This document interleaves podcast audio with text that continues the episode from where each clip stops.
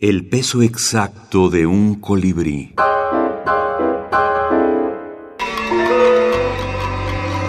Serialidades. La sueñera. Ana María Shua.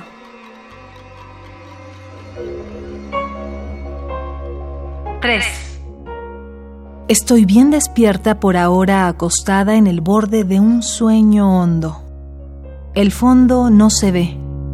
El agua es viscosa y corrupta. A veces salen monstruos. Sin embargo, no me asusto. En la vigilia estoy seca y segura. Un palazo bien dado y sácate. Monstruo al agua. Lástima que con tanto ajetreo no voy a poder dormirme nunca. 5. Apenas cierro los ojos, me caigo. Con los ojos abiertos busco la grieta. No encuentro solución de continuidad en el aire. En las sábanas hay hormigas, pero no huecos. Al colchón no lo reviso. Para mí es como un hermano. Todo bajo control. Vuelvo a dormirme. Apenas cierro los ojos, me caigo.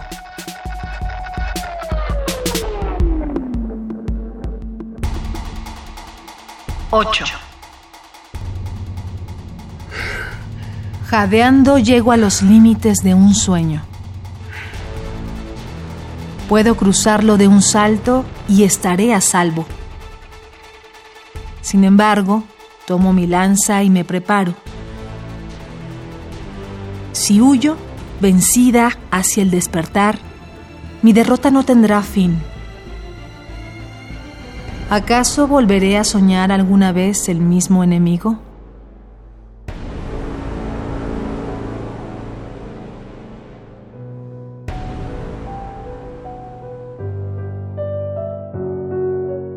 Ana María Shua Cazadores de Letras Minificción reunida Páginas de espuma 2009 Entonces yo pienso que eh, pues es otra alternativa de creación que se tiene con respecto a estos textos eh, unitarios, ¿no?